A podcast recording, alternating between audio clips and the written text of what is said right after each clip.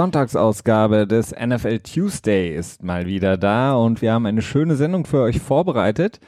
Denn es gibt mal wieder große Neuigkeiten auf dem Transfermarkt, unerwarteterweise relativ früh in diesem Jahr schon. Und zugleich wollen wir euch heute den zweiten Teil unserer Offense-Ausblick ähm, auf die in dieser Offseason vorstellen, nämlich heute mit den Defensive Backs, oh, Entschuldigung, den Running Backs und den ähm, O-Linern. Die wollen wir heute vorstellen gucken, wer wird Free Agent, welche Teams brauchen was. Und dafür natürlich mal wieder zugeschaltet im Funkhaus Münster, sage ich mal, unser hauseigener Salary Cap Guru Christian. Hi. Felix, hallo liebe Zuhörer.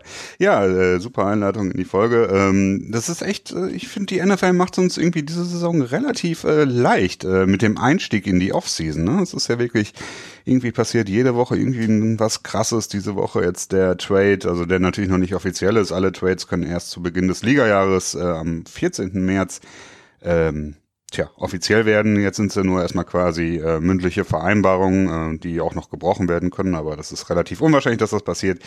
Aber die Kansas City Chiefs haben ähm, Marcus Peters, den Cornerback, den äh, ja sehr guten Cornerback, aber auch etwas äh, kontroversen Cornerback zu den LA Rams geschickt und ähm, tja, das ist schon äh, eine Hausnummer gewesen. Also das kam ja, unerwartet, ja, aber es macht gleichzeitig auch viel Sinn. Äh, also es ist schon ein ähm, schöner Start in die Offseason. Also wir haben wirklich äh, alle jede Woche irgendwie wieder so mindestens ein großes Thema, an dem wir unsere Sendung, ich sag mal, mehr oder weniger aufhängen können.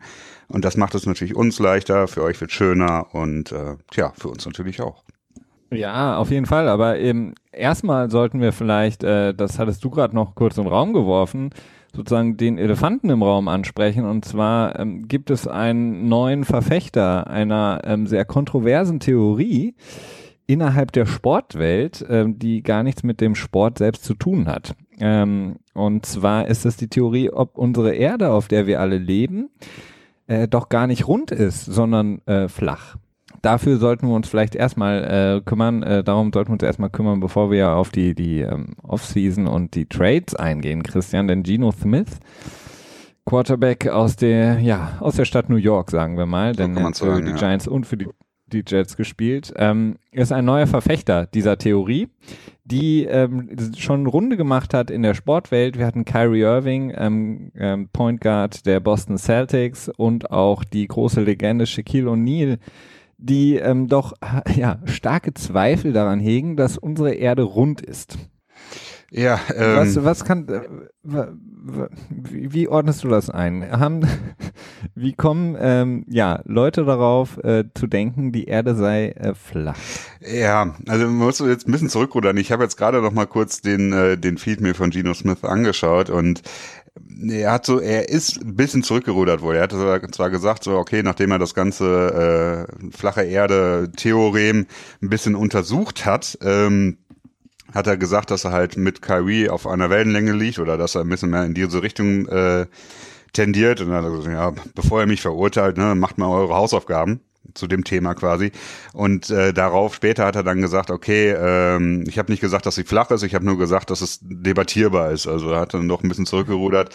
Ähm, ich, ich, also für mich ist es wirklich extrem schwer nachzuvollziehen, äh, weil ich selber auch äh, durchaus einen gewissen Hang zu Naturwissenschaften habe und dementsprechend äh, nicht nur quasi weiß, dass die Erde nicht flach ist, sondern auch äh, weiß, wie es quasi bewiesen wurde, also was der Prozess dahinter ist und dementsprechend habe ich halt einfach keinen Zweifel daran, äh, abgesehen vielleicht von den natürlichen Zweifeln, die man an allen hat, weil ne, die Sinne können getäuscht werden und alles, was wir sehen, kann auch natürlich nicht real sein. Wir können auch schlussendlich in der Matrix leben. Äh, sicherlich alles möglich, aber ne, das, was wir als real wahrnehmen, so ist natürlich die Erde dann auch keine Scheibe.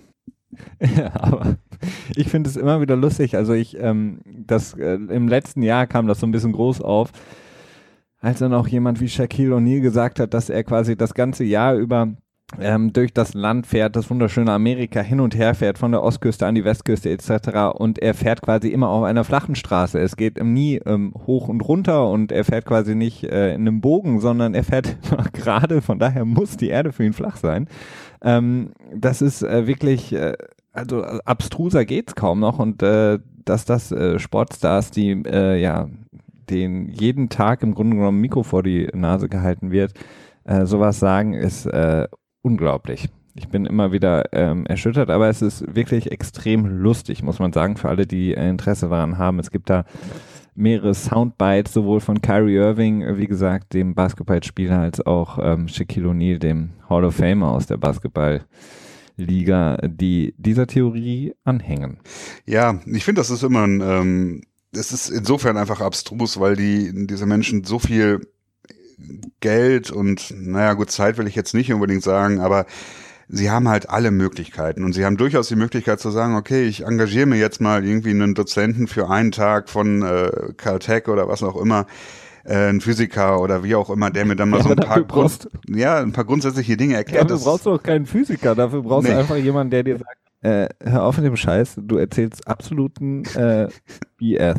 Ja, ich meine, gerade dieses Flat Earth Thing, ne? Du musst, soll er einfach mal irgendwie in das größte, in das höchste Gebäude gehen, das halt in seiner Stadt steht und mal den Horizont entlang schauen und sich wundern, warum man nicht äh, bis nach Paris gucken kann, ne? Ähm, das ist, äh, das ist halt wirklich sehr einfach erklärt, aber manchmal braucht man halt einfach jemanden, der einen auf die Ideen bringt und auf die richtigen Ideen bringt. Und ähm, ich glaube, der große Unterschied zwischen Deutschland und den USA ist halt einfach, dass du diese ähm, ja, diesen generellen Wissenschaftszweifel in vielen Dingen einfach äh, viel verankerter hast, als jetzt hier in, in Deutschland das der Fall ist. Ne? Und trotzdem man auch eine säkuläre Kultur hat, zumindest auf dem Papier stehend, ähm, ist es halt auch so, dass, dass du ähm, in der Schule ja auch schon oft genug diese Debatten darüber hörst, ob man jetzt Evolutionstheorie lehren darf oder ob man Kreationismus lehren muss und dann hast du ja auch viele Leute, die homeschooled werden, weil das halt mit den religiösen Überzeugungen, ne, das ist halt, äh, dass die Welt jetzt halt erst 7000 Jahre alt ist und irgend, äh, tja, irgendwelche Wissenschaftler dann quasi die, äh, die Dinosaurier-Skelette mehr oder weniger eingegraben haben und dann selber wieder auszugraben oder so. Da gibt es ja die, die äh, ja, lustigsten ja gut, äh, Erklärungsversuche. Also Dinosaurier sind Dinosaurier sind eine Erfindung von Warner Brothers, das wissen wir Warner, jetzt schon lange. Okay, um, um Indiana Jones zu pushen, oder? okay, ähm, lass uns zurück zum Sport kommen. Du hast es angesprochen, ähm, der große Name Marcus Peters, Cornerback der Chiefs, ähm, ist zu den Los Angeles Rams getradet worden, beziehungsweise man hat Einigkeit darüber, über den Trade. Wie gesagt, es darf erst zu Beginn des Ligajahres am 14. Ähm, März überhaupt erst offiziell vollzogen werden. Das heißt, es könnte sein, dass wir bis dahin schon ein paar News haben, was ähm, Gegenstand dieses Trades ist, aber offiziell, wie gesagt, darf es erst zur Eröffnung des Ligajahres gemacht werden. Aber es ist natürlich eine Hausnummer Marcus Peters ist äh, zumindest in den vergangenen beiden Jahren einer der Top 3 Corner, muss man sagen, vielleicht sogar einer, vielleicht sogar der beste, ähm, aufgrund dessen, dass er unglaubliche ähm, ja, Ballhawking-Fähigkeiten äh, hat. Also ich glaube, er hat äh, über 20 Turnover kreiert. Ähm, er ist extrem stark. Ähm, das Rating der Quarterbacks, wenn sie in seine Richtung werfen, war, glaube ich, im letzten Jahr mit das allerbeste. Also er ist wirklich der, dieser Shutdown-Corner, quasi die Reinkarnation von Reeves Island, wenn man so will. In dieser Liga extrem schwer zu finden. Wir sehen es jedes Jahr wieder, wie viele äh, Cornerback gedraftet werden und selten hat man quasi so ein Potenzial wie in einem Spieler wie Marcus Peters. Und ähm, jetzt geben die Chiefs ihn auf, nachdem sie schon Alex Smith, den Quarterback, ähm, abgegeben haben und mit Washington da schon ähm, ja, Einigkeit erzielt haben, geben sie jetzt auch ihren besten Corner ab. Interessant dabei ist, Christian, ja, dass er jetzt noch nicht ähm, direkt im nächsten Jahr Free Agent geworden wäre. Also er hat jetzt dieses Jahr noch einen unglaublich niedrigen ähm, Gehalt, ein niedriges Gehalt, 1,7 Millionen, glaube ich. Und im nächsten Jahr hätten die Chiefs auch noch die Möglichkeit gehabt, sozusagen diese fünf Jahresoption zu ziehen und ihn dann, ich glaube, für unter 10 Millionen dann nochmal für das Jahr zu verpflichten. Das heißt, Kansas City gibt ihn relativ früh ab. Ja, ähm, also es ist klar, diese, diese Rookie-Deals sind ein unheimlicher ja, Bargain, also so ein unheimliches ein Segen für die NFL-Teams, weil ähm, vor 2011, bevor der neue CBA in Kraft getreten ist, hatten wir ja diese ganzen Verträge, dass dann First Overall Picks direkt schon mit, äh, ich weiß nicht genau wie viel, aber mit immens riesigen Verträgen gestartet sind und man die Teams dann teilweise noch zwei, drei Jahre, nachdem halt Rookie dann total gefloppt ist, noch Geld an ihn zahlen mussten. Das war einfach problematisch. Und jetzt haben wir diese, diese günstigen Deals, dass du wirklich First-Round-Picks total unter Kostenkontrolle hast. Und so ist es auch bei Marcus Peters, der jetzt im nächsten Jahr noch unter diesem Fünftrunden-Tender quasi spielen äh, wird. Ja, äh, warum wird man dann ihn denn, ja, warum wird man ihn so schnell los? Also es ist halt, ja, man muss ganz klar sagen, das sind halt Probleme, die er mit dem Team hatte, beziehungsweise das Team mit ihm hatten. Ne? Ähm, das zieht sich auch so ein bisschen wie so ein roter Faden durch, durch seine Karriere. Er hatte das wohl schon im College gehabt, in Washington war er, glaube ich, ne? Wo er, ich meine, sich mit einem Trainer wirklich, ja, ich weiß nicht, ob er sich tatsächlich so geprügelt hatte oder ob das nur so ein bisschen Schubsen war, das kann ich nicht genau sagen. Und äh, es ging dann aber auch in Kansas City weiter. Wir hatten das letzte Saison gehabt, dass er die äh, Flagge frustriert ins Feld geworfen hat und dann ohne Socken wieder zurück aufs Feld gelaufen ist und dann dementsprechend sogar noch äh, ein Spiel danach gesperrt wurde. Äh, was schon was schon deutlich machte, wie groß die Probleme sind, weil Kansas City da halt noch mitten in dem äh, in dem Rennen um die Playoffs war. Also das war schon ein wichtiges Spiel, dass man dann so eine disziplinarische Maßnahme durchzieht. Da muss dann schon irgendwie ein bisschen was für passieren. Und äh, dann hatten wir auch noch das Spiel gegen Oakland gehabt, wo er dann quasi ähm, mit Marshall Lynch den Zusammenfall hatte. Allerdings ist da Marshall Lynch aufs Feld gelaufen, nicht er. Also er ist äh, sicherlich so so ein Headcase, wie man immer so schön sagt, ein Spieler, der nicht so leicht zu kontrollieren ist. Ähm, dementsprechend, ja, das, das, das lässt den Trade halt so logisch wirken im Moment. Ja, das, also, ja, logisch im Sinne, wenn das wirklich so der Fall ist, ist natürlich immer schwierig ähm, zu, zu beurteilen, inwiefern er wirklich ein Problem mit den Trainern hat, vielleicht mit dem Team insgesamt, aber klar, die disziplinarischen Sachen, die er diese Saison gezeigt hat, sind natürlich nicht unbedingt ein Bonus, also die helfen ihm natürlich nicht. Und ähm, ich glaube, was auch so ein bisschen das Problem ist, ist, ähm, dass Teams in der NFL natürlich das Geld, was sie haben, beziehungsweise, wir haben es oft angesprochen, das Salary Cap ist natürlich nicht so leicht äh, zu managen. Du kannst nicht jedem Spieler so viel Geld geben, wie du vielleicht gerne würdest. Das heißt, du musst das Geld, äh, die großen, dicken Verträge musst du wirklich auf einige wenige ähm, verteilen. Und ähm, da willst du natürlich auch, dass die, die, denen du das viele Geld gibst, von einem Franchise, dass die natürlich auch ein Gesicht für das Franchise sein können. Und offensichtlich ist das bei Marcus Peters nicht der Fall, dass sie sich gedacht haben, dass er quasi ein Aushängeschild für das Franchise werden kann, denn ähm, so ein Aushängeschild muss natürlich nicht nur sportlich, sondern auch so ein bisschen ähm, ja sozial und ähm, generell gesellschaftlich natürlich auch funktionieren, sonst macht es keinen Sinn für so ein Team. Und du hast es angesprochen, ähm, die Geschichte in Oakland, da ist er ja, glaube ich, auch dann nicht mit dem Team zurückgereist, sondern weil er ja auch aus Oakland kommt selber mit Marshall Lynch dann im Bus oder so oder in der U-Bahn, ich weiß gar nicht mehr gefahren und äh, da gab es dann wohl auch nochmal Probleme. Also das sind viele Sachen, die dafür sprechen, warum sie ihn losgeworden sind. Es ist aber natürlich ähm, ja extrem, wenn man sich anguckt, wie ähm, die Chiefs jetzt natürlich schon den Umbruch starten ähm, und ihre vielleicht wichtigsten Spieler so in ähm, ja, Offense und Defense abgegeben haben in Marcus Peters und Alex Smith.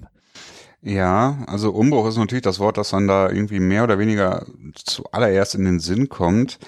Allerdings, ähm, ich würde es noch nicht unbedingt einen Umbruch nennen wollen. Also es ist, ähm, also es ist insofern ein Umbruch, dass man natürlich jetzt äh, Patrick Mahomes die die Zügel in die Hand gibt und sich halt von Alex Smith löst und das natürlich auch ein Risiko ist.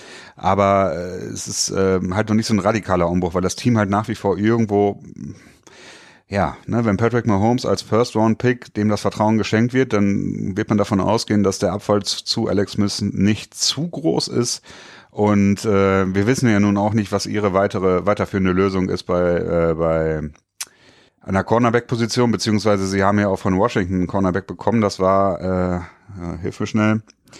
War es nicht Fuller? Ja, doch Fuller, genau. Ja. Kendall Fuller. Genau, du hast recht. Kendall Fuller kam zurück, der auch äh, ja viel gelobt wird und dementsprechend ist die Frage, ob das jetzt wirklich äh, so eine, ja, es ist schon eine Verschlechterung, klar.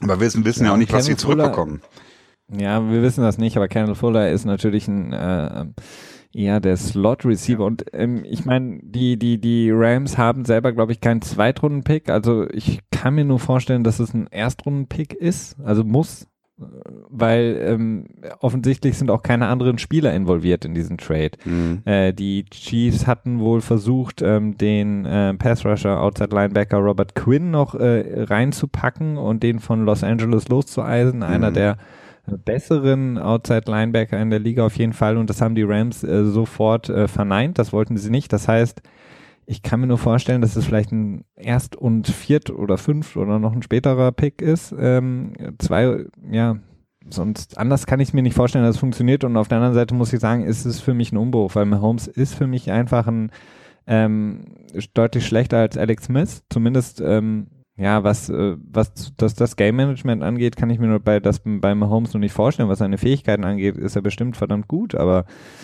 ähm, ob er das so äh, lösen kann wie Alex Smith, ähm, das, da bin ich noch gespannt und mhm. ja, man muss natürlich auch sagen, dass die Chiefs jetzt äh, mit einem relativ teuren Kader in den letzten Jahren immer es nie wirklich geschafft haben, in die in den Playoffs für Furore zu sorgen. Also sind eigentlich immer relativ schnell oder dann spätestens gegen die Patriots rausgeflogen.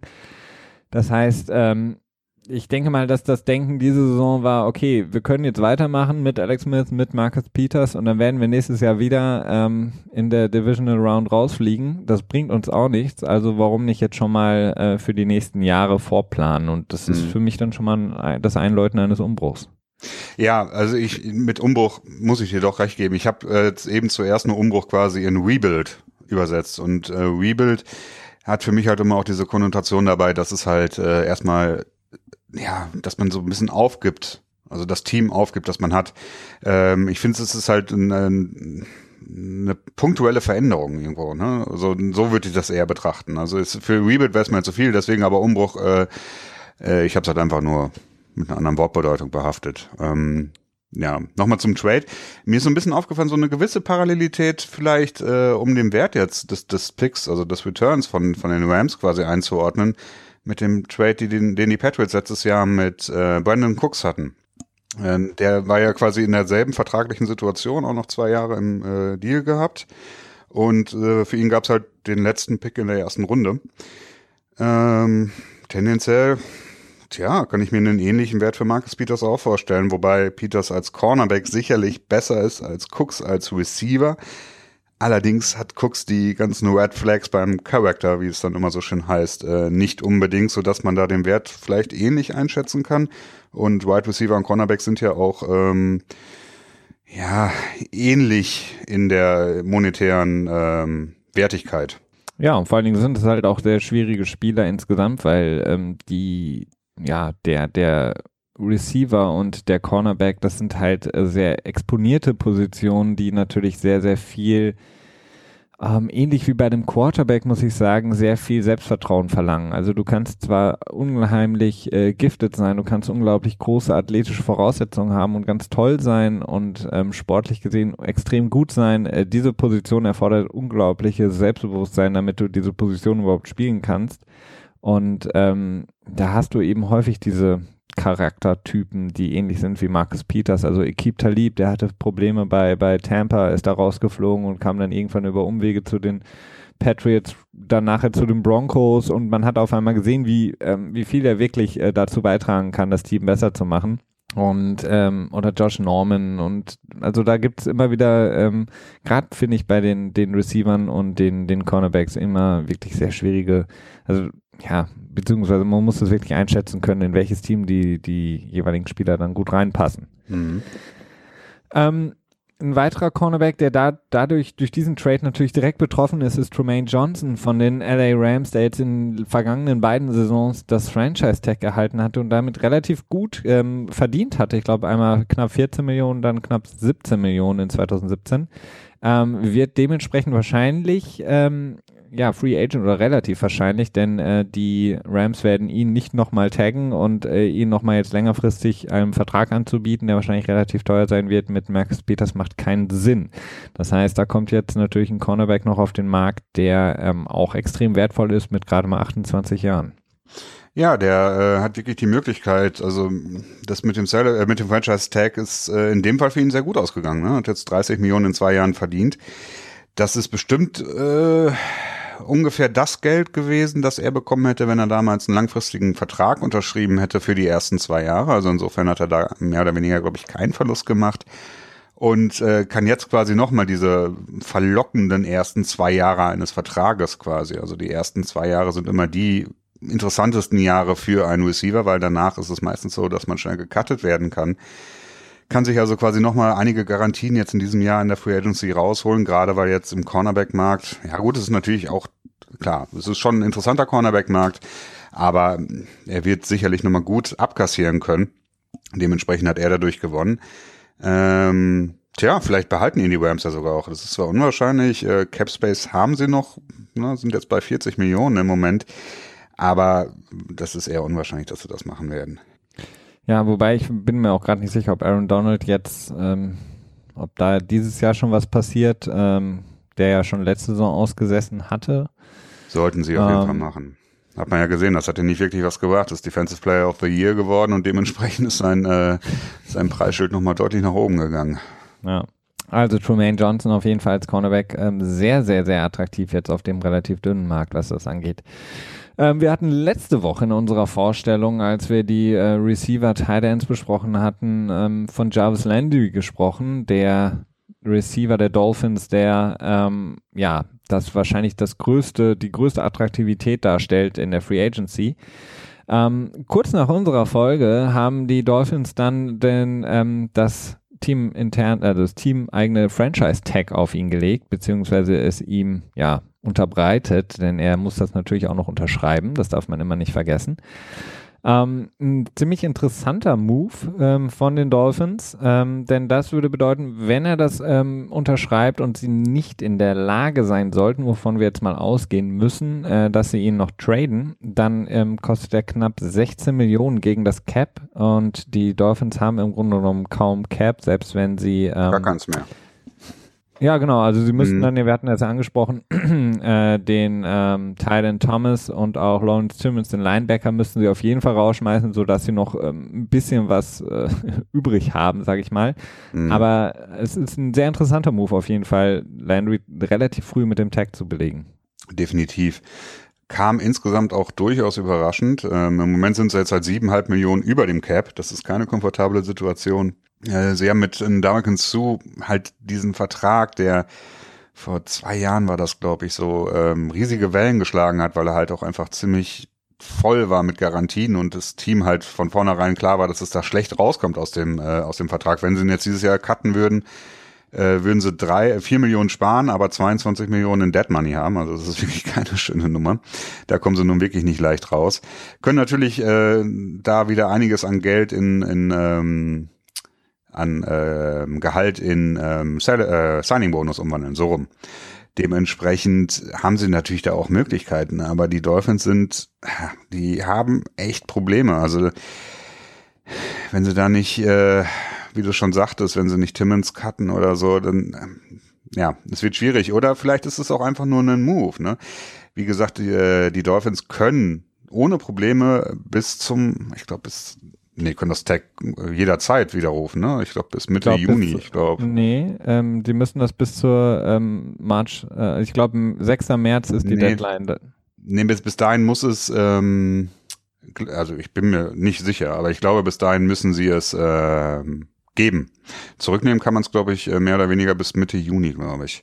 Aber war das Aber nicht der Fall mit Josh Norman damals bei den Panthers, wo es ähm, dann so einen ähm, Stress auch gab, weil sie das dann erst angedeutet und dann wieder rückge rückgezogen, zurückgezogen haben und er dann doch Free Agent wurde und zu nach Washington gegangen ist? Ah, ich bin mir nicht ganz sicher. Ja, aber das war, ich, ich, ich google es gerade nebenbei. Ich sehe gerade einen Artikel vom Mitte April, der darum geht. Dementsprechend vermute ich mal, dass ah, okay. das auch später war.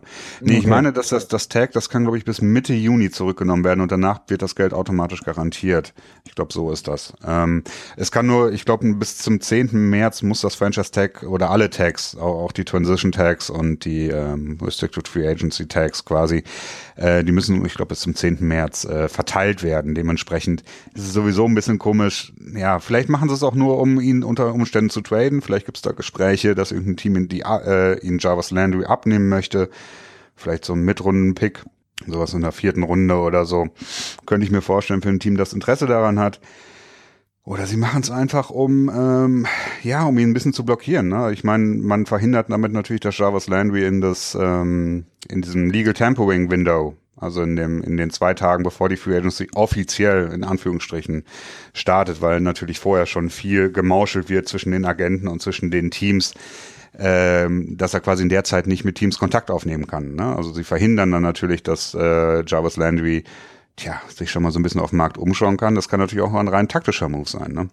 Klar, aber wenn du ihn traden willst, dann musst du natürlich, also kannst du Jarvis Landry nicht blockieren, weil er muss ja quasi auch mit einem neuen Team dann ähm, ja. äh, vertraglich sich einigen. Also ähm, das ist ein ja, es ist sehr schwierig. Also ich bin ein bisschen auch ein bisschen überrascht. Ich glaube, die Dolphins, sie wollen einfach irgendwas jetzt noch aus, aus Landry rausholen, weil ich glaube, sie sind relativ genervt, dass sie einfach, ähm, weil sie versuchen im Grunde genommen seit zwei Jahren mit ihm einen längerfristigen Vertrag zu realisieren und es hat bisher nie geklappt.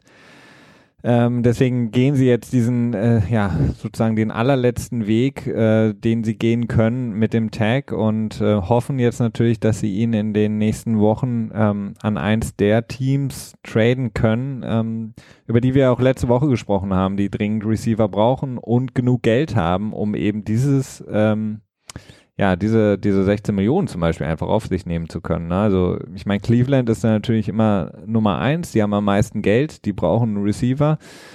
Äh, die hätten auch noch genug äh, Draft-Picks, um das den Dolphins noch schmackhaft zu machen. Ähm, Indianapolis könnte man noch sehen, die haben ja auch ziemlich viel. San Francisco wäre auch eine interessante ähm, Baustelle. Das ist auch ein Team, mhm. wo ich mir vorstellen könnte, dass Jarvis Landry dann auch sagt, ja, mit Jimmy Garoppolo, das kann ich mir gut vorstellen.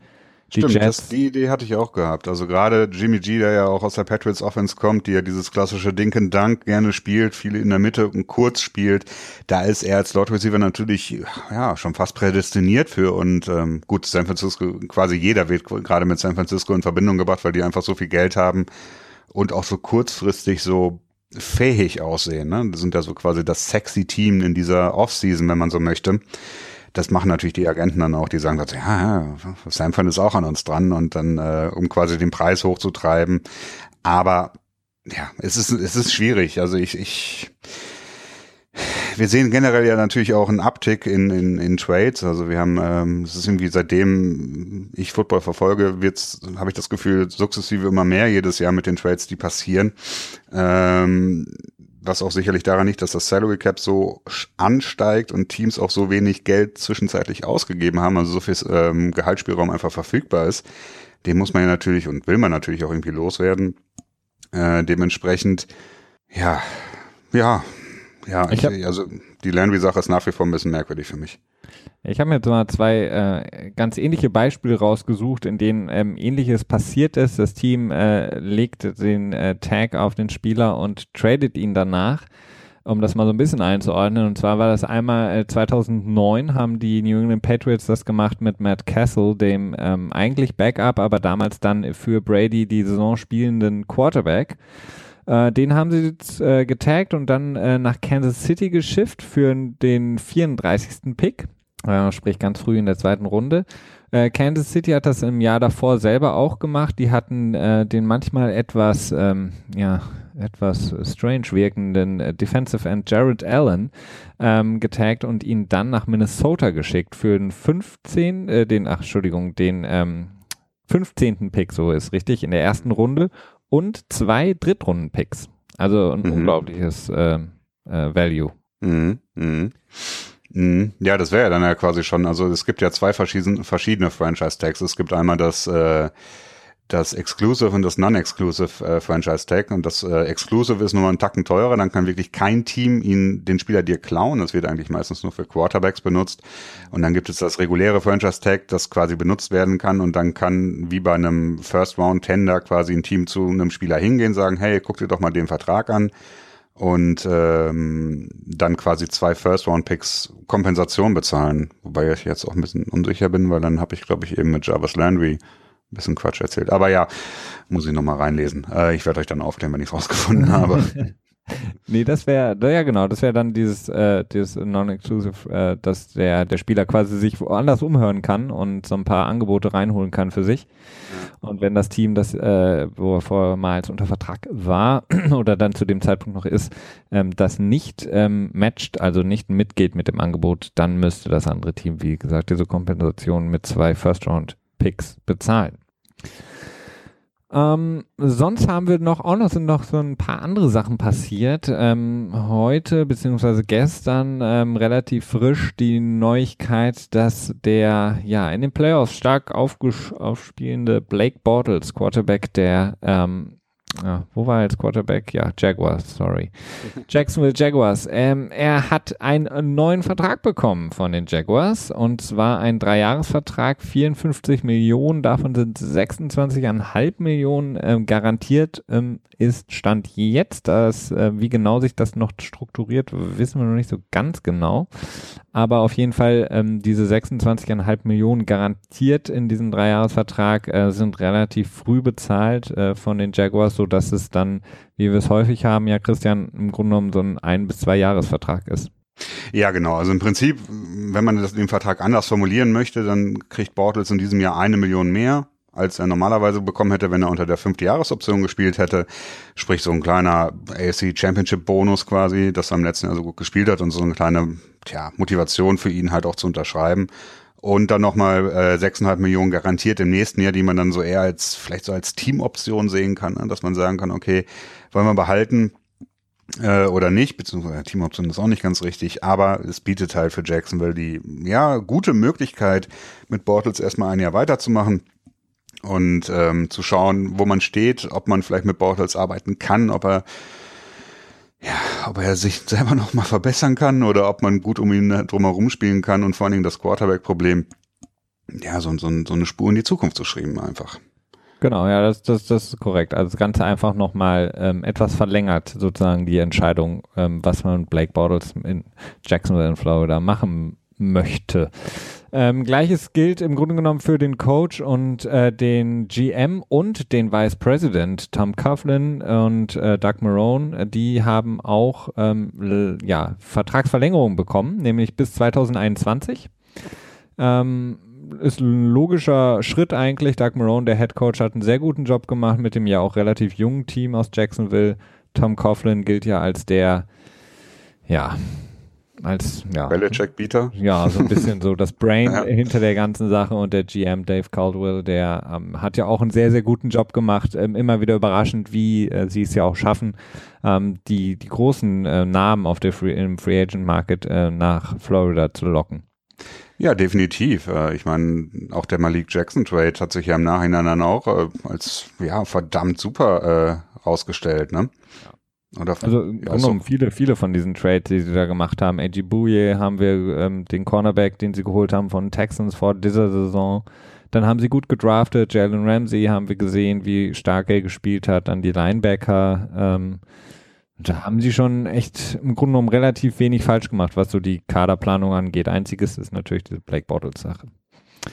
Ja, wundert mich eher sogar, dass die Verlängerung nur so in Anführungsstrichen kurz ist. Man sieht ja häufig, dass dann Teams so äh, auch gerne mal fünf Jahresverlängerungen raushauen. Jetzt nur drei Jahre. Das ist ja so, okay, ich finde cool. Also dann hat ähm, der Besitzer, heißt er Sharut Khan? Aber der heißt auf jeden Fall Khan, aber. Khan, ja. Sharut Khan. Äh, ja, ich finde es cool, was ihr macht. Ich vertraue euch auch, aber nur nicht ganz komplett so, aber schon ziemlich. So. also ja. Ein Geschäftsmann wie die anderen auch. Das stimmt, ja, das stimmt. Ähm, vielleicht noch eine Info für alle Fans der, der ähm, ja, Philadelphia Eagles, ähm, jetzt vielleicht langsam wieder aus dem Super Bowl ähm, Carter rauskommen, äh, beziehungsweise Carter eigentlich nicht, sondern Fire Carter könnte man sagen. Elton Jeffrey, der Number One Receiver des Teams hat äh, wohl die ganze Saison über mit einer Schulterverletzung gespielt und hat sich jetzt der ähm, OP unterzogen.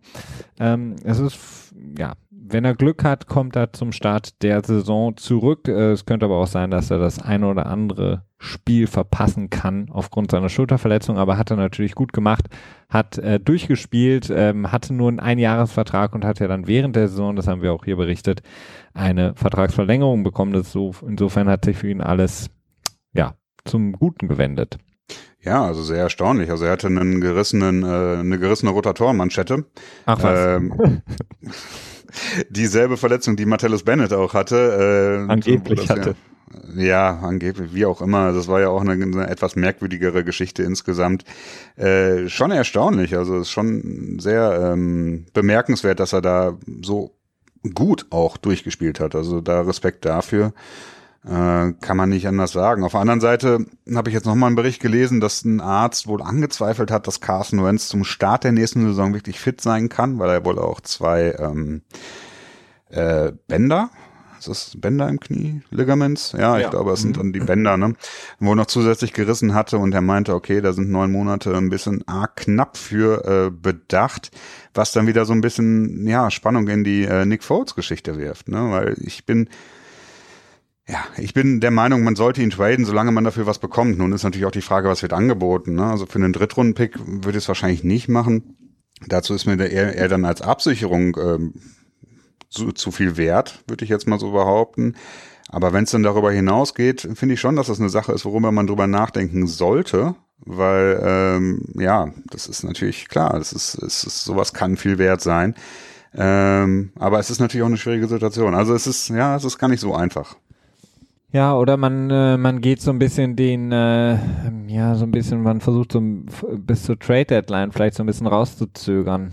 Also, dass man eben das ist natürlich auch möglich. mit mhm. Nick Foles die ersten Wochen spielt, weil man eben weiß, Carson Wentz ist A, äh, kann er noch gar nicht spielen oder B, äh, ist es vielleicht auch noch zu früh, ist das Verletzungsrisiko noch zu groß oder er hat einfach noch nicht genug Training gehabt. Das heißt, ich muss äh, mit Nick Foles in die Saison starten. Und ähm, wenn ich auch nur irgendeine ähm, ja, Chance haben will, auf jeden Fall den Titel zu verteidigen, dann kann ich mir es nicht erlauben, ähm, ja, äh, A, ne, äh, Carson Wentz komplett wieder zu verlieren oder B, die, die ersten Spiele abzuschenken.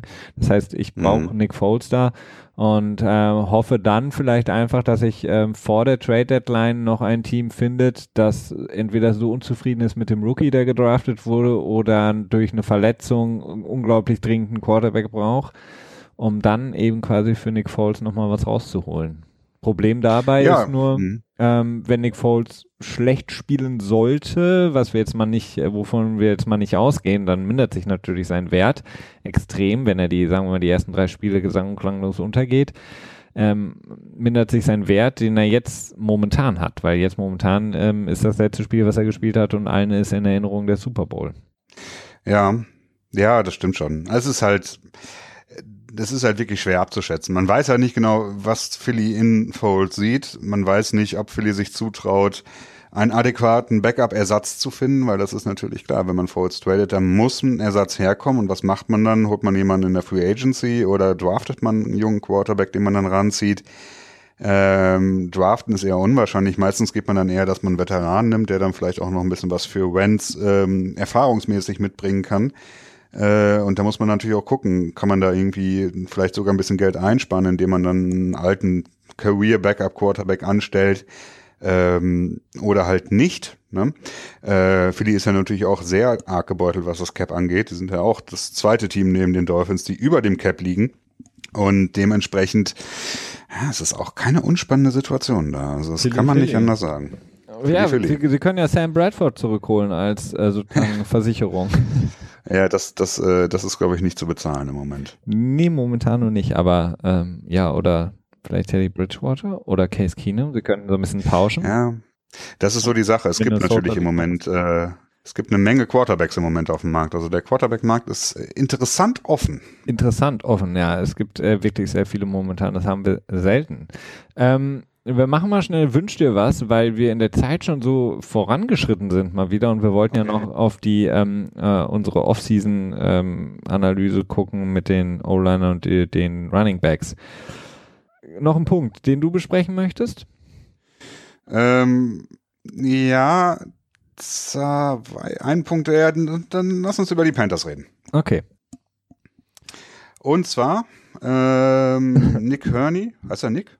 Ähm, ja, sorry, das war jetzt gerade unangemessen. Ich habe nur äh, kurz gelacht, weil ich dachte, ähm, ob du auch was dazu sagen möchtest. ja, nee, ich dachte, dass du äh, deinen Host-Pflichten quasi nachkommen würdest und dann, wenn ich sage Panthers und du dann so Bam, so den, den Tisch anrichtest für uns, dass wir darüber reden können. Aber äh, dann habe nee. ich gemerkt, dass das nicht passiert und dann habe ich gedacht, oh, okay, das muss ich machen. ja, bitte. Ja, äh, die Panthers. Die Panthers äh, sprechen, ja reden wir über die Panthers.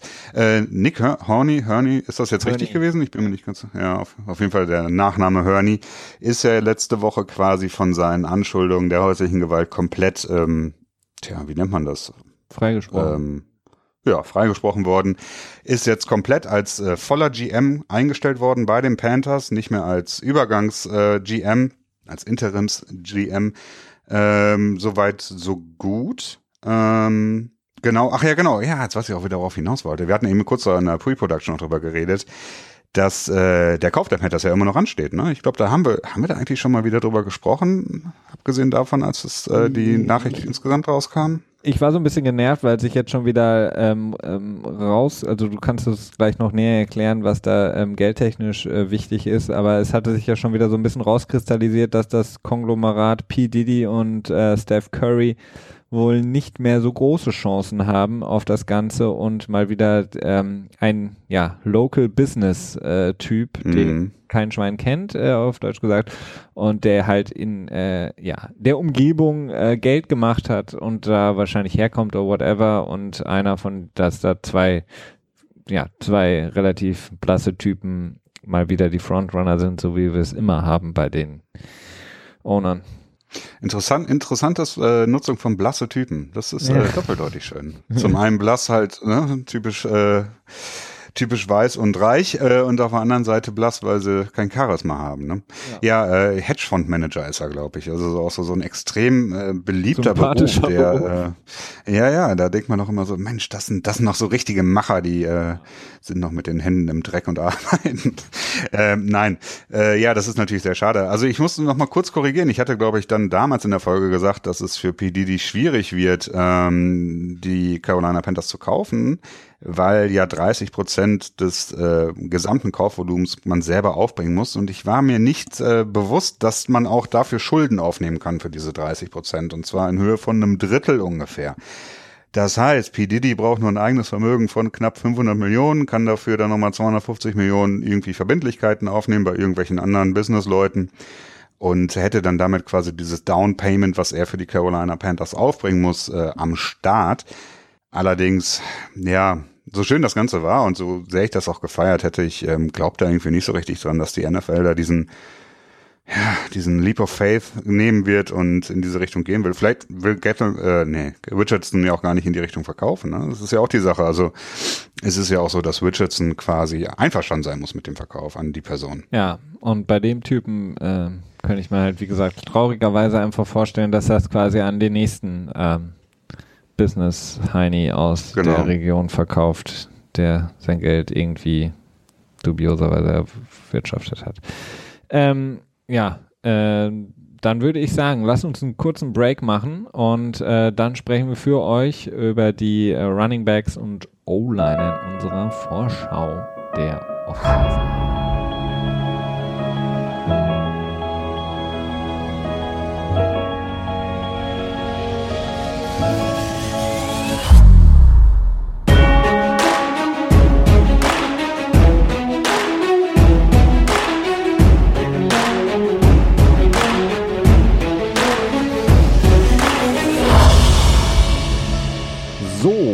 Also, wie versprochen, heute der zum zweiten Mal geben wir einen Ausblick, einen Abriss über die Free Agency und die kommende Offseason. Heute Thema Running Backs in erster Linie und auch so ein bisschen O-Line, wobei wir da wirklich nur einen Abriss geben wollen, weil das sonst, glaube ich, für den Rahmen hier auch etwas sprengen würde anhand der vielen Namen und vielen Möglichkeiten, die sich da geben. Ähm, Christian, ja, Running Backs äh, ist, äh, kommen wir nicht drum herum. Le'Veon Bell von den Steelers äh, mit seinen 26 Jahren, der wahrscheinlich beste Running Back, den wir momentan in der Liga haben, der ähm, die Hauptpriorität ist momentan bei den Steelers. Ähm, eigentlich, ja, im Grunde genommen sonst so nicht aufzufinden in der Liga. Ein Spieler wie er, im Grunde genommen sowohl als Running Back, aber auch als Receiver aus dem Backfield oder auch als Receiver in der Slot wird er häufig eingesetzt und ähm, bringt eigentlich jedes Jahr unglaubliche Plays, unglaublich äh, viel Produktion, sage ich mal, so unglaubliche Production von ihm äh, jedes Jahr. Ja, was macht man mit ihm? Glaubst du, die Steelers halten ihn? Glaubst du, er wird wirklich Free Agent? Und welches Team ist bereit, ihm das Geld zu zahlen, was er haben will? Ja, das ist, ähm, es ist nicht einfach. Also Le'Veon Bell ist halt, ist halt ein besonderer Spieler. Das ist, äh, das ist das wirklich Wichtige dabei. Also er hat ja, ich glaube, im letzten Jahr Ähm, ist jetzt natürlich immer die Frage, inwiefern ist das so ein, so ein Verhandlungsmanöver. Äh, er hat gesagt, er möchte quasi als äh, sowohl als Passempfänger als auch als Running Back also doppelt bezahlt werden, also quasi für zwei Positionen entsprechend, was natürlich, äh, naja, gut, ne? Aber er hat halt schon klar deutlich gemacht, dass er bezahlt werden möchte und auch ordentlich bezahlt werden will und ist halt auch nicht eingeknickt. Und die Steelers sind ähm, nun auch eher ein Team, die, ja, die arbeiten auch relativ konservativ, was das so angeht. Ähm, haben jetzt aber auch nicht so viel Cap Space, sind jetzt im Moment bei 6,5 Millionen. Das ist überhaupt nicht viel. Das ist das viertwenigste insgesamt. Und dementsprechend sind sie da auch so ein bisschen äh, eingezwängt irgendwie. Ne? Und äh, ich glaube, bei Bell, der wird einem nicht so sehr entgegenkommen. Das wird es nicht unbedingt leichter machen. Ja, das ist äh, eine interessante Frage. Also wenn er wirklich die Free Agency hittet, dann ähm, ja, das wird, das wird interessant werden das wird Wellen schlagen, ja. Also da gibt es natürlich einige Teams, die, wir hatten es vorhin angesprochen, genug Geld haben, um es eben sozusagen auf dem Silbertablett zu servieren. Ähm, ich kann es mir aber irgendwie nicht vorstellen. Wir hatten jetzt auch schon die ersten Stimmen aus der, ähm, ja, aus dem Franchise von den Steelers selber, ähm, die gesagt haben, okay, äh, er ist unsere Priorität Nummer eins und wir wollen ihn unglaublich gerne halten und wir wollen ihm auch einen langfristigen, gut dotierten Vertrag anbieten wie gesagt, mit seinen 26 Jahren ist das jetzt natürlich für ihn der Vertrag, der ihm richtig Cash bringen muss. Ähm, und auf der anderen Seite ist es natürlich auch für die Steelers äh, die Zeit, in der er einfach noch verdammt gut spielen wird. Und deswegen, äh, ja, kann ich das absolut unterstreichen, dass er die Priorität Nummer eins ist. Und wir haben gesehen, ohne ihn äh, geht es zwar auch bei den Steelers, weil sie einfach sehr, sehr viele Waffen haben in der Offense, aber mit ihm sehen sie halt immer schon ganz anders aus und ähm, deswegen ist er, wie gesagt, in meinen Augen der, der, der beste Running Back momentan überhaupt in der Liga. Und äh, die Steelers tun gut daran, ihn irgendwie, wenn sie es können, unter Vertrag zu halten. Mhm. Da bin ich auf jeden Fall gespannt. Ich habe eine kleine Bold Prediction. Also wenn, wenn ja. die Steelers Bell nicht behalten werden, könnte ich mir sehr gut Dion Lewis bei ihnen vorstellen. Ähm, Bell ist natürlich in seinem Laufstil mehr oder weniger einzigartig, dieses, ähm, dieses geduldige Laufen. Ne? Es ist ja wirklich so, dass, dass Bell häufiger mal ein, zwei Sekunden braucht, um überhaupt sich für eine Lücke zu entscheiden, durch die er dann durchrennt. Das ähm, wird zwar mittlerweile, sieht man das auch häufiger in der NFL. Das ist jetzt nicht mehr ein ganz komplettes alleiniges äh, Alleinstellungsmerkmal, aber es ist schon sehr besonders.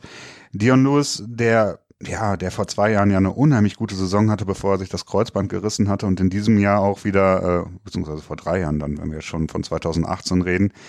Ähm, nee, doch vor zwei Jahren. Ja. Ja, egal. Ähm, ja, auf jeden Fall ein besonderer Spieler. Ähm, der auch sehr, ja, sehr shifty ist, natürlich schon ein bisschen anders, aber halt auch als sowohl als als äh, Running Back als auch als Passempfänger, äh, tja, sich deutlich gemacht hat und das Problem, das sich natürlich auch stellt, ist ja mit Running Backs dieses äh, Ding, dass man sagt, dass, dass Running Backs selten länger als bis sie 30 Jahre alt sind produktiv sein können. Ne? Und da genau und deswegen ja deswegen klar, deswegen muss Bell jetzt mit seinem Vertrag richtig ordentlich äh, Geld verdienen, weil das wahrscheinlich der letzte große sein wird, den er bekommt. Also ja, wahrscheinlich weiß ich nicht, aber es ist wahrscheinlich ja so, als dass es andersrum ist. Und ähm, ja, more probable than not. Ja, genau, more probable than not. Ähm, ja. Es ist auf jeden Fall eine sehr spannende Situation.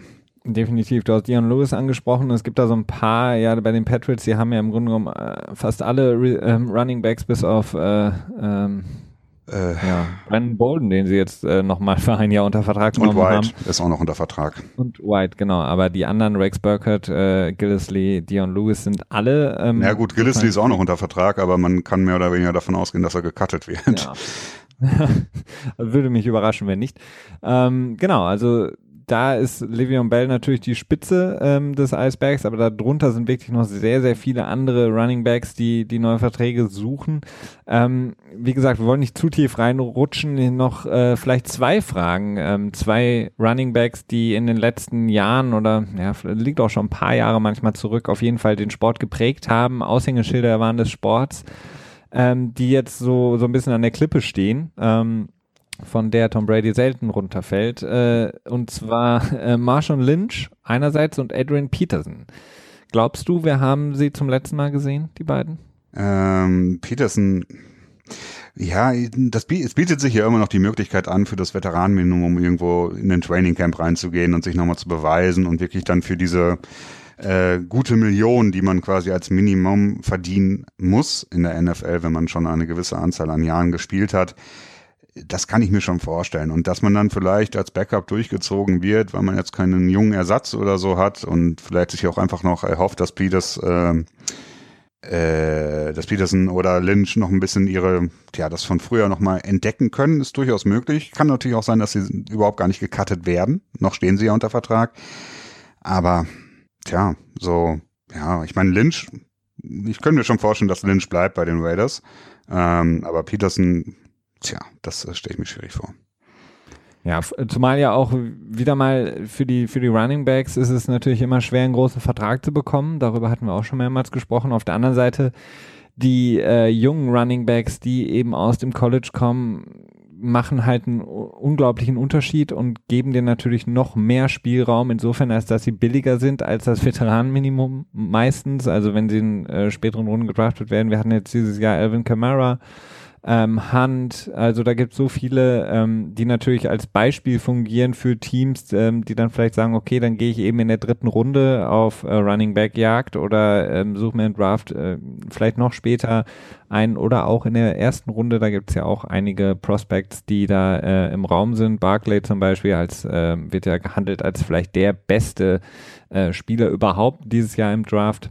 Also das wird auf jeden Fall interessant. Frank Gore ist auch noch so einer, der mhm. ähm, ja ähm, bei den Colts ähm, jetzt war mit seinen 34 Jahren wahrscheinlich auch nicht mehr da bleiben wird, jetzt wo das Team ja auch wahrscheinlich umgestellt werden wird unter der neuen Führung.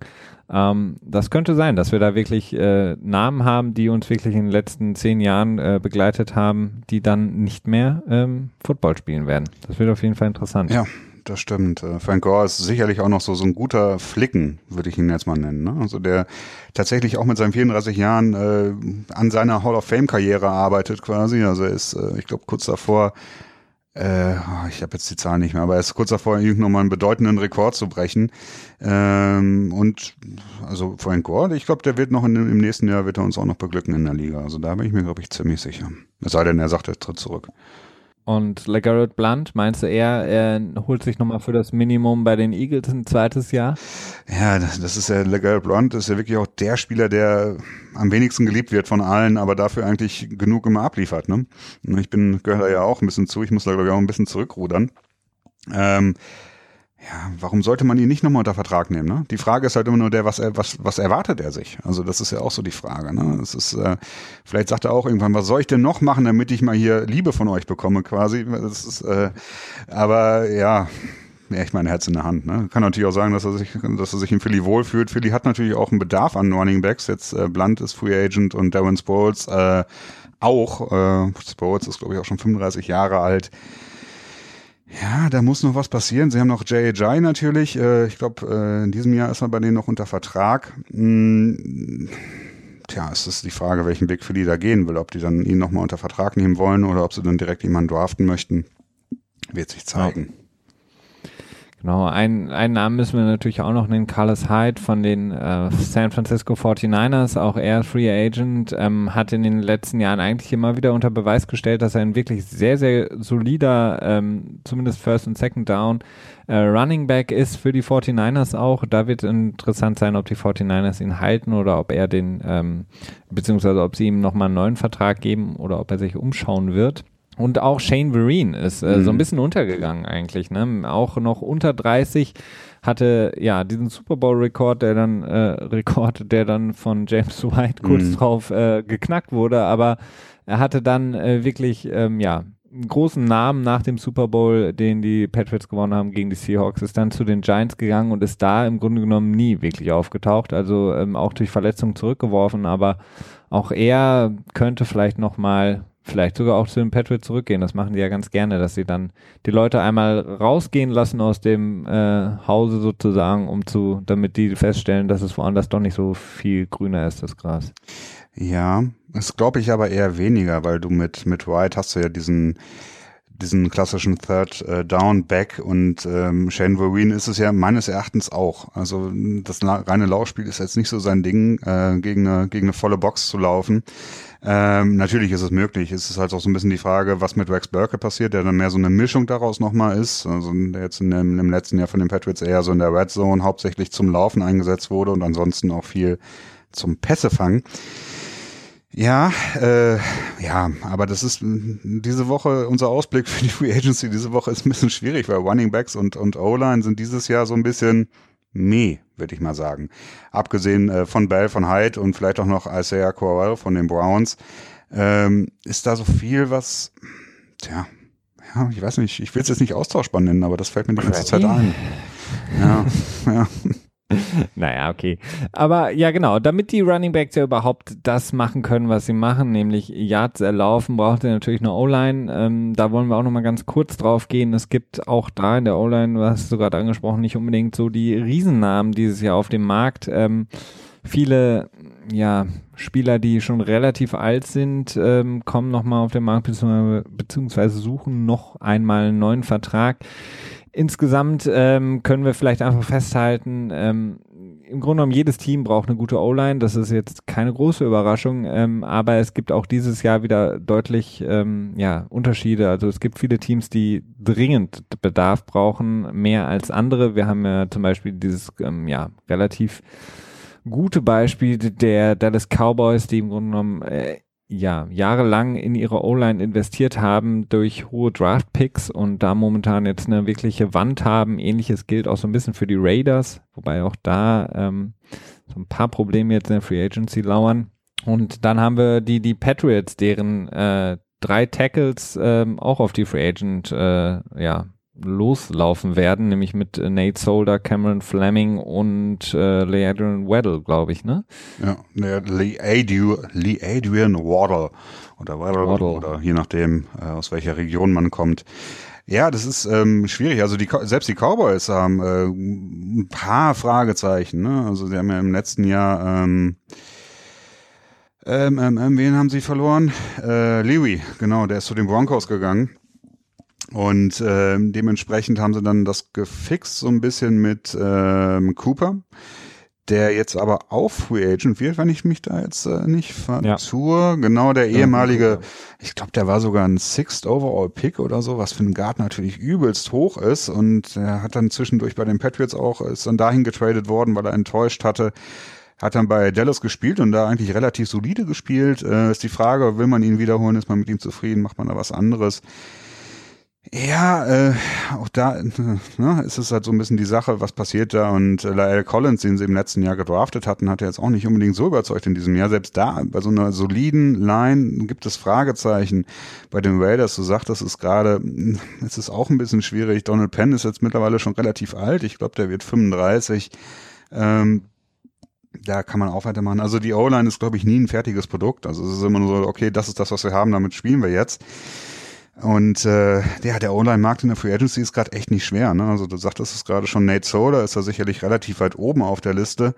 Mhm, Und selbst er ist nicht so nee, rock solid, ja. sag ich mal. Also er wird eine Menge Geld kriegen in der Free Agency, es sei denn, er entscheidet sich äh, für so einen, für den berühmten, berühmten Hometown-Discount bei den Patriots und bleibt dort, was gar nicht mehr so unwahrscheinlich ist, weil ähm, er leider das Pech hatte, dass sein Kind äh, unter Krebs, äh, an Krebs erkrankt war und äh, dementsprechend könnte ich mir gut vorstellen, dass er dann äh, die Stabilität sucht oder vielleicht in den Ruhestand geht. Also ich könnte mir beides vorstellen. Das ist ja jetzt auch ähm, sein dritter Vertrag, den er jetzt unterschreiben würde. Ähm, ja, Justin Pugh von den Giants wird auch noch Free Agent, ist dann so der, der nächst interessanteste Name. Aber halt auch ein großes Fragezeichen dabei, ne? Also auch nicht, äh, ich glaube auch nicht, dass er so besser als Mittelwert in der Liga ist, wenn ich ihn jetzt äh, quasi ähm, ranken würde. Ja. Und ähm, dann haben wir bei den Guards mit Andrew Norwell von den Panthers, der vielleicht sogar noch, ähm, tja, ob der da bleibt, ich weiß es nicht. Tja. Ja, das ist schwierig. Also, beziehungsweise wenn man es mal das von der anderen Seite aufrollt, äh, gibt es in meinen Augen, ähm, sag ich mal, drei Teams, die extrem Bedarf haben, die ähm, sowohl in der Free Agency als auch jetzt im ähm, kommenden Draft auf jeden Fall für die O-Line investieren müssen.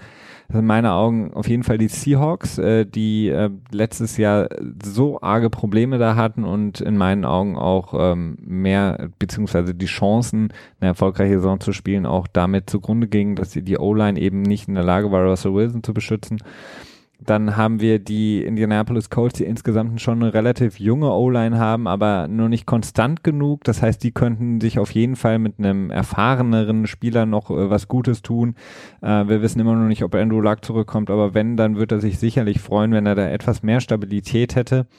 Und dann auch die Green Bay Packers, die jetzt äh, in der letzten Saison gesehen haben, dass ähm, Aaron Rodgers ähm, ungewöhnlich viel Druck abbekommen hat und dann ja auch schlussendlich in einer Verletzung ähm, die Saison beenden musste.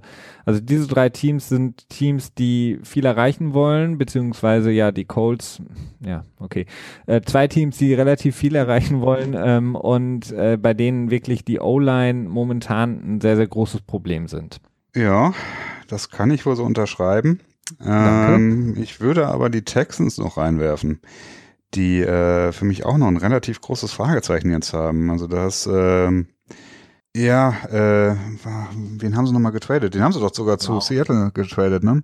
Ja, Dwayne Brown. Genau. Wow. Ähm, da muss man auch mal gucken, wie das weiterläuft und ähm, Deshaun Watson will man ja auch verteidigen, äh, nicht verteidigen, beschützen. Also ich glaube, dass da auch äh, ein sehr großer Fokus bei den Texans liegen sollte, dass man da in die Line nochmal investiert, aber tendenziell hast du das eigentlich gerade schon sehr gut äh, ausgeführt. Da möchte ich eigentlich auch nicht zu viel zu sagen. Und generell, wie gesagt, generell ist es äh, relativ komplex, beziehungsweise jedes Team äh, im Grunde genommen, egal wie gut oder schlecht die O-Line ist, ähm, investiert eigentlich immer in der Regel ähm, sowohl im Draft als auch in der Free Agency immer ein bisschen was in diese äh, Position, weil diese Positionengruppe extrem wichtig ist für das Spiel und eben auch ja häufig verletzungsbedingt ähm, Aussetzer hat und eben man braucht da auch eine gewisse Tiefe im Kader. Das heißt, ähm, da muss man im Grunde genommen jedes Jahr immer wieder nachjustieren. Ähm, Soweit äh, dazu. Äh, Christian, ähm, spielen wir nochmal Wünsch dir was. Äh, nächste Woche würden wir ja dann quasi dann auf die äh, Defensive-Seite rutschen mit unserem Ausblick. Und ähm, was möchtest du als erstes besprechen? Du hast die Wahl, mm. Qual der Wahl. Wir könnten jetzt natürlich, würde sich anbieten mit dem Marcus Peters Trade, äh, der Dacht vielleicht bis dahin auch, so ein bisschen Klarheit äh, uns schon gebracht hat ähm, die Secondary angucken. Ja, das wäre jetzt auch meine erste Tendenz gewesen. Äh, vielleicht haben wir dann auch so ein bisschen die Chance, dass dann vielleicht ein äh, Vertrag für Aaron Donald vielleicht schon äh, durch ist, wenn wir dann in zwei Wochen über die Front Seven sprechen werden, dass man dann das so ein bisschen besser darauf timen kann. So, das wäre natürlich super, wenn dann der Vertrag zu, von Aaron Donald dann in das Thema so mit reinfällt, auch wenn das jetzt keine Free Agency Frage ist, aber es ist halt auch nicht uninteressant und dann zumindest thematisch äh, verwandt miteinander. Ja, da machen wir das doch so. Ähm, an euch natürlich, falls äh, ihr die uns immer wieder hört, vielen Dank dafür, aber natürlich auch, wenn ihr Fragen habt oder Anregungen, schreibt uns äh, bei Twitter äh, at gfa-pod ähm, oder wir könnt uns auch eine Mail schreiben oder bei unserer bei unserem Blogpage vorbeikommen, gucken und da uns was schreiben, einen Kommentar hinterlassen, gfapod.blog. Ähm, oder auch bei Facebook sind wir, ähm, wobei wir äh, immer so ein bisschen Twitter präferieren, äh, wenn ihr uns da Fragen, Anregungen schicken wollt oder generell ähm, Fragen zur Free Agency habt oder Vertragsgestaltungen oder auch zu gewissen Spielern, Personengruppen, dann schreibt uns gerne. Dann werden wir das natürlich auch immer gerne versuchen, irgendwie mit einfließen zu lassen, so wie wir das bis jetzt auch immer geschafft haben. Ähm, das war's von meiner Seite, Christian. Es sei denn, du hast noch äh, ein Bonbon, was du uns mitgeben möchtest in die Woche. Clear eyes, full hearts, can't lose. ja, für alle, die äh, traurig sind, dass kein Football läuft, können wir empfehlen die Sendung Friday Night Lights, aus der Christian gerade zitiert hat. Eine wunderschöne, ähm, wirklich, wirklich gut gemachte äh, äh, College, nee, ist gar nicht College, Highschool, High Football Serie ähm, aus Amerika, ähm, Drama, Sport und weiß ich nicht. Beverly Hills 90210. Also ein bisschen dabei. Nee, das ist schon, ist schon mehr. Ist schon ein bisschen nee, mehr. Es, also es ist halt tiefer. Drama, Sport und, äh, keine Ahnung, Teenie-Drama. Drama, Sport so. und Liebe. Ja, genau. Genau, und alles drei bedingt sich natürlich. Gut, äh, das war von, äh, war's von uns. Wir hören uns nächsten Sonntag wie gehabt wieder, wenn wir ähm, wieder für euch alles aufbereiten, was in der Woche angefallen ist und wie gesagt dann die Secondary für euch besprechen im Blick auf die Free Agency. Wir wünschen euch eine wunderschöne Woche. Äh, bleibt uns treu, bleibt bei uns, bewertet uns, gebt uns Kommentare ab. Wir freuen uns sehr darüber. Und bis dahin habt eine schöne Woche. Ciao.